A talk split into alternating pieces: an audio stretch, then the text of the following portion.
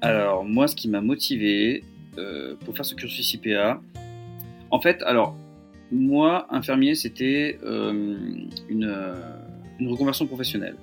Et avant, j'avais un Master 2, et, c'est vrai que j'avais envie dans ma vie de, retrouver ce niveau Master 2, euh, pour, en, termes de responsabilité, en fait.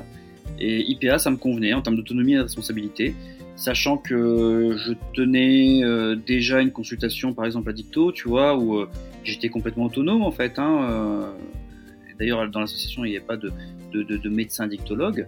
Donc voilà, l'idée d'avoir une, pratique autonome, en équipe quand même, et puis aussi avec des missions annexes comme de la recherche, puisque moi ça fait depuis 2017 ouais, que je fais de la recherche en sciences infirmières.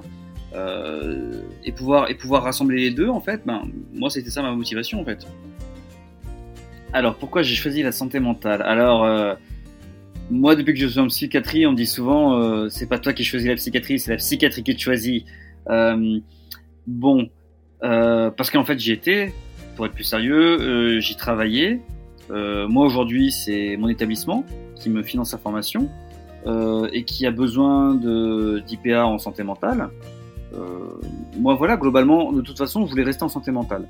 Donc, c'est aussi pour ça que j'ai choisi la spécialité, euh, parce que c'est une spécialité qui me plaît, que, que je trouve euh, passionnante pour plein de raisons, euh, et que je crois qu'il y a beaucoup à faire euh, aujourd'hui euh, en France, en santé mentale. Je suis la troisième promo, je crois. Je suis la troisième promo parce qu'en fait, ouais, IPA psychiatrie, c'était en fait, il y a eu le cursus qui a commencé avec onco-hémato, euh, néphro et PCS. Ensuite, ils ont greffé euh, euh, psychiatrie santé mentale l'année suivante. Et ensuite, ils ont greffé urgence.